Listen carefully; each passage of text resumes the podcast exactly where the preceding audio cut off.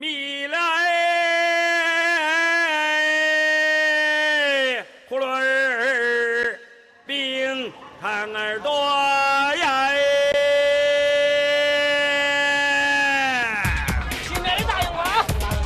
那么六毛六毛，一块一块，伊丽莎白一块喽！5000年の歴史と13億の人口最先端のライフスタイルから昔ながらの懐かしい暮らしまでありのままの中国を紹介する。生き生き中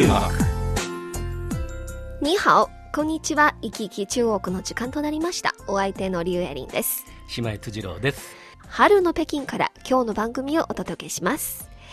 新世代の出稼ぎ者にスポットを当ててご紹介しますのでぜひ最後までお聞きください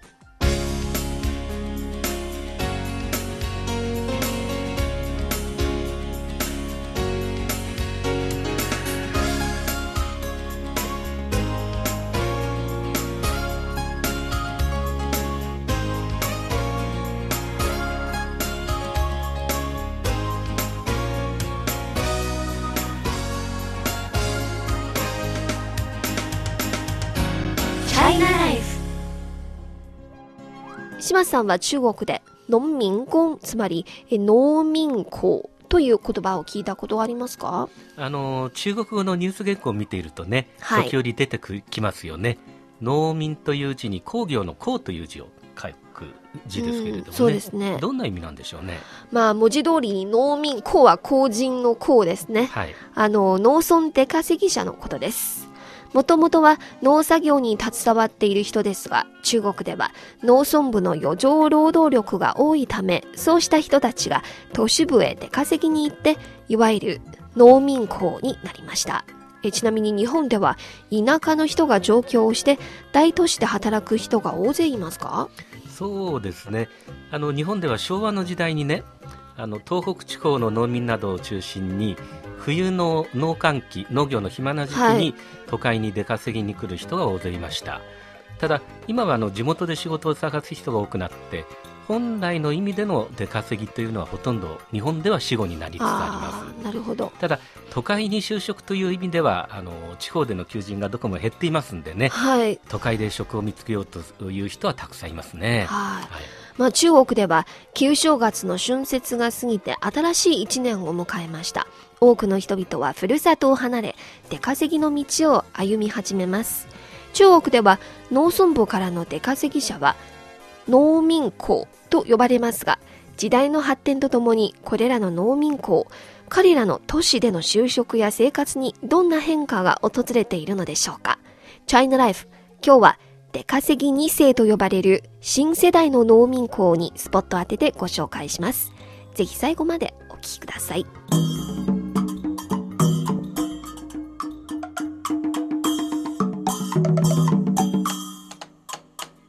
生活トピックス世界の工場と呼ばれる中国。長い間、中国の発展は安い労働力に頼ってきました。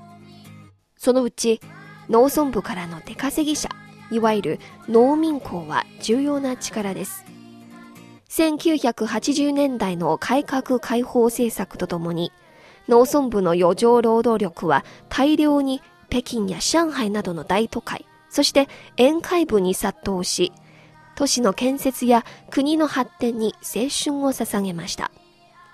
統計によりますと、今中国で農民工はすでに2億6千万人を突破し、その6割が1980年代以降に生まれた人です。時代の流れに伴い、第一世代の農民工たちはだんだん年を取り、若い世代の農民工が主力になっています。そして1990年代以降に生まれた新世代の農民工が歴史の舞台に登場しました。えーちなみに島さん、はい。今中国の若い世代へのイメージはいかがですか？そうですね。あの日本の若い世代と比べるとね、えーたくましくて生きる力生命力っていうのが強いように感じますね。そうなんですか。ただ最もその印象は女性に対しての方が強いですけれどもね。そうなんですか。あの日本ではえ戦後に生まれた団塊の世代っていう言葉がありますよね。ねはい。えー団塊の世代と比べて今日本の若い世代の特徴は何ですか？まあ、例えば彼らが就職に対する態度はどうなっていますか？段階の世代と比べて何か変化がありますか？そうですね。あの、まあ、私も実は段階の世代なんですけれどもね、はい、思い出すと小さい頃は遠足にバナナ1本を持っていけるというのが夢でした。あ素朴な夢ですよね、はい、でいつもあれを食べたいこれが欲しいという夢がありました、はい、で働き始めると企業に馴染んで先輩に気に入られて、はい、いい仕事をすることに一生懸命でした。仕事を中心に人生が回っていて夜の飲み会も好むと好まざるにかかわらず欠かせないものだった。これがまあ段階の世代ですね。今の若い人はあれを食べたいこれが欲しいという強い欲求があんまりないですね。で車さえ欲しがらずに運転免許を取らない若者というのが増えてきています。そうなんですか、で仕事ではもう時間内で働いて会社の付き合いは最低限という若者が全体的には増えてきている印象ですね。やはり仕事とは、うん、一歩こう、はい、距離を置いた、うん、形ですね、はい、最も個人の自由とかを、ね、重視するようになっているようですよね。えー、では中国の新世代の農民工たち。親の世代と違ってどんな特徴があるのでしょうか？見てみましょう。まずはほとんどは農作業ができません。彼らの一部は小さい頃から都市部へ出稼ぎに来た両親と一緒に都市に暮らし、都市で育ってきました。しかし、戸籍は依然として農村にあります。そのため、農村人口と認められます。農村離れの生活と農村人口の身分、貴族意識が薄いのですよね。なるほど。あの中国の場合は都市で働いていても戸籍は変わらないんですよね。そうですね。はい、ということは自分の足場が固まらないということなんでしょうしね。そうなんですね。えーまあ、ふるさとへの思いは親の世代より薄いし都市の戸籍がないので医療や子どもの教育などで住民都市住民と同じ待遇も受けられないしそうなんです、まあ、どちらへの貴族意識も薄いというのがわかるような気がしますね。そうですね。これは一つの特徴。はい。えー、2番目は、文化レベルは親の世代より高いのです。うん、新世代の農民工たち、彼らは親の世代より視野が広いし、力仕事に満足せず、食への期待が高いですね。なるほど。まあ、これは小さい時からこう都市に住んでいて、実質は都市住民なわけですから、そうなんです、ね、視野がね広くなるのは当然なんでしょうね。はい。で3番目はふるさとのない一族と言われます。先ほども言いましたが、これら新世代の農民工たち、農村離れの生活に慣れたため、都市部で就職できないと農作業もできず農村に戻れませんね、うん、行くところはないし精神的なよりどころもないようです。なるほど。親の世代はまあ戸籍がなくてもとにかく都市で働いて食べていくということで一生懸命だったんでしょうけれどもね、はい、まあ、新世代はいわば親の苦労を体験せずに育った世代ですからね。そうなんですね。はい、では、これら出稼ぎ2世と呼ばれる新世代の農民工たち、彼らの都市での就職や生活の現状はどうなっているのでしょうか？引き続き迫ります。こちらは北京放送中国国際放送局の日本語番組行き来中国です。チャイナライフ今日の話題は出稼ぎ2世と呼ばれる新世代の農民工です。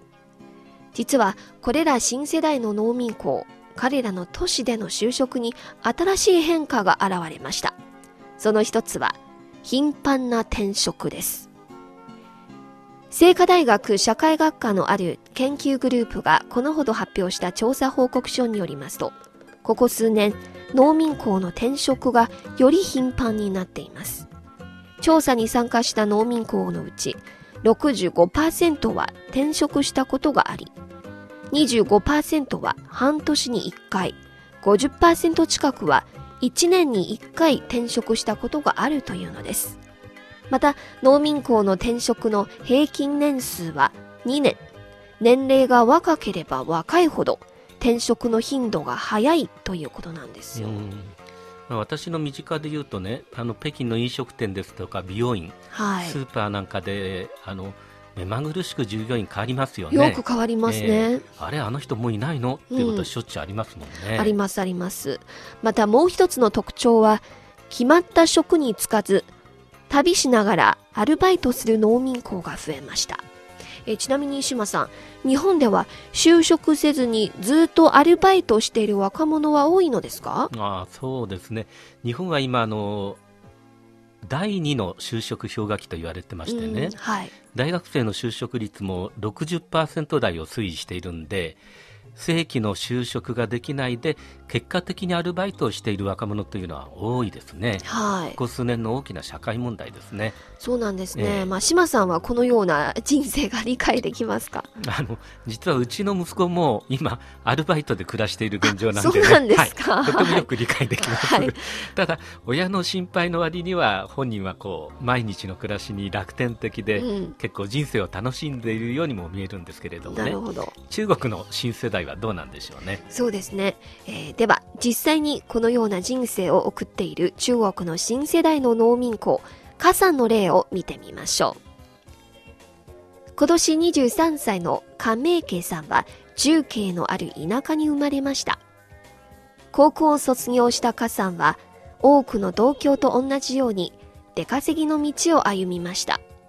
しかし、都市部で低賃金の重労働に飽き足らず、カさんは電子工場での仕事を辞めてアルバイトの生活を選びました。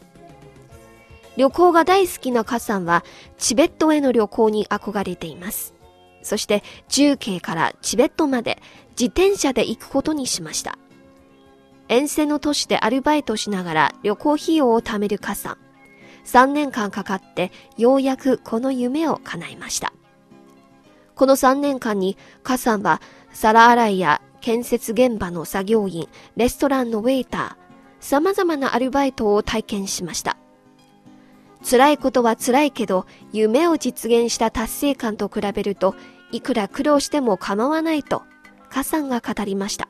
そして、次の目標は、なんと、北京から香港までの旅だそうです。うんまあいいですよね そうなんですね。親の立場から言うとあのお前そんなことしていて将来どうすんのってすぐ言いたくなるんでですけれどもね。はい。でも前向きに生きていくことから新しい可能性っていうのがきっと生まれてくるんだと思うんですよね。はい。はい、日本ではあのこういった生き方っていうのはちょっと前までは女性が割合中心だったんですけれども今就職なんで男性の人もアルバイトしてる人多いですからえーこういう積極的な生き方をする人傘みたいな人が増えてきているような気もしますね。そうなんですね。まあ本当に今の社会では誰でも安定感を求めようとしているんですけど、はいでも夢を追いかける達成感のある人生、何より素晴らしいものですよね。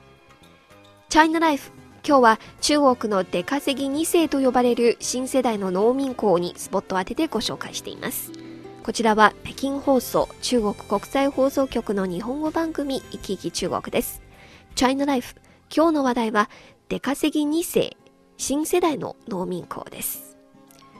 実は今年の春節連休が過ぎると中国の各地で求人難が深刻になってきました。首高デルタ地帯や長江デルタ地帯では労働力不足が大きな問題になり、さらに全国に拡大する傾向にあります。東部の江蘇省では数十万人の労働力不足となり、一部の工業団地では求人難のためやむを得ず発注を一部断り生産量を減らしています。さらに南部の広東省では経済が回復して雇用のニーズがどんどん拡大しています。今年の春節後は100万人の労働力が必要だと予測されており、深センだけで20万人の労働力が不足しています。深センの農民工就職サービスセンターでは300以上の企業の求人のに対し問い合わせする求職者は非常に少なくある飲食企業は数日待っても8人しか見つかりませんでした、うん日本の現状とはだいぶ180度違いますねあ。そうなんですか、ええそういう状況では働く人の流動性が高くなるのもうなずけるような気がしますね。すね、ええはいまあすぐ違う職場が見つかるわけですし求人なんですから働く側の立場も強いということになりますよね。そうなんですね。まあ今中国ではえ労働力の流動性が大きくて一部の従業員は春節で里帰りしたまま元の工場には戻りませんね。なるほど。ですから企業側もやむを得ず様々な対策を講じました。例えば、年末にボーナスを半分だけ支給し、春節明けて工場に戻ってから残りの半分を支給するなどですね。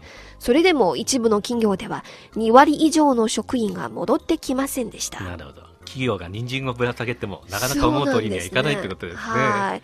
まあ、こんな状況の中で、求職者の賃金への期待も高くなっていますね。調査によりますと、今、北京市の人材市場では、賃金が3000元以上の仕事はあんまり多くありませんが、ほとんどは2000元程度で、現実と求職者の希望にはズレがあるようですね。うん働き手をあの手この手で探している企業の現状と賃金の現状には大きな開きがありますね。ないですね、うんはい普。通求人なんですとね賃金はその度合いに応じて当然上昇すると思うんですけれどもこうした矛盾の原因っていうのは何なんでしょうね？そうですね。まあ、あの、専門家によりますと、今の求人難は力仕事のできる若手労働力の不足で、主に3つの原因がありますね。1番は、20年前に中国の出生率が急速に下降し、労働力の供給に影響を与えました。そして2番目は、1998年から中国の大学の学生募集が急激に拡大した結果なんですよ。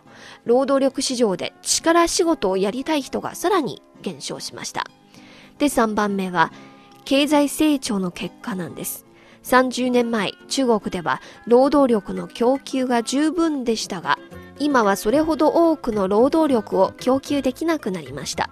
労働力集約型の産業構造がこれからも続くと、労働力不足にぶつからざるを得ないということなんですよね。なるほどね力仕事を求める求人側とそういう仕事を避けたがる新世代ここにミスマッチが生まれてるってことですね。そうなんですね。うんまあ本当に一方ではえー人口ボーナスの減少による労働力不足と企業側の求人難。うん一方では出稼ぎ2世たち、いわゆる新世代の農民工たちの自己意識の向上と貴族意識の減少。うん彼らは親の世代の古い道を歩くのを嫌がって自分の夢を追いかけようとしていますよね。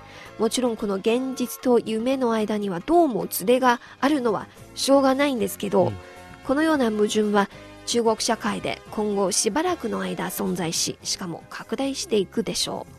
その解決には個人の努力はもちろん、社会の寛容、そして政府の働きかけも欠かせませんね。そうですね、まあ、時代と環境の変化の中で人々の中に新しい生き方や人生観を模索する動きが生まれているということなんでしょうしねええ価値観の多様化とそれを受け入れる社会というのはこう未来を切り開いていく上で欠かせない要素かもしれませんね。そうなんですね。行き来中国。今日は、出稼ぎ2世と呼ばれる中国の新世代の農民工にスポット当てでご紹介しました。それではまた来週お会いしましょう。今日のナビゲーターはリュウエリンと島悦次郎でした。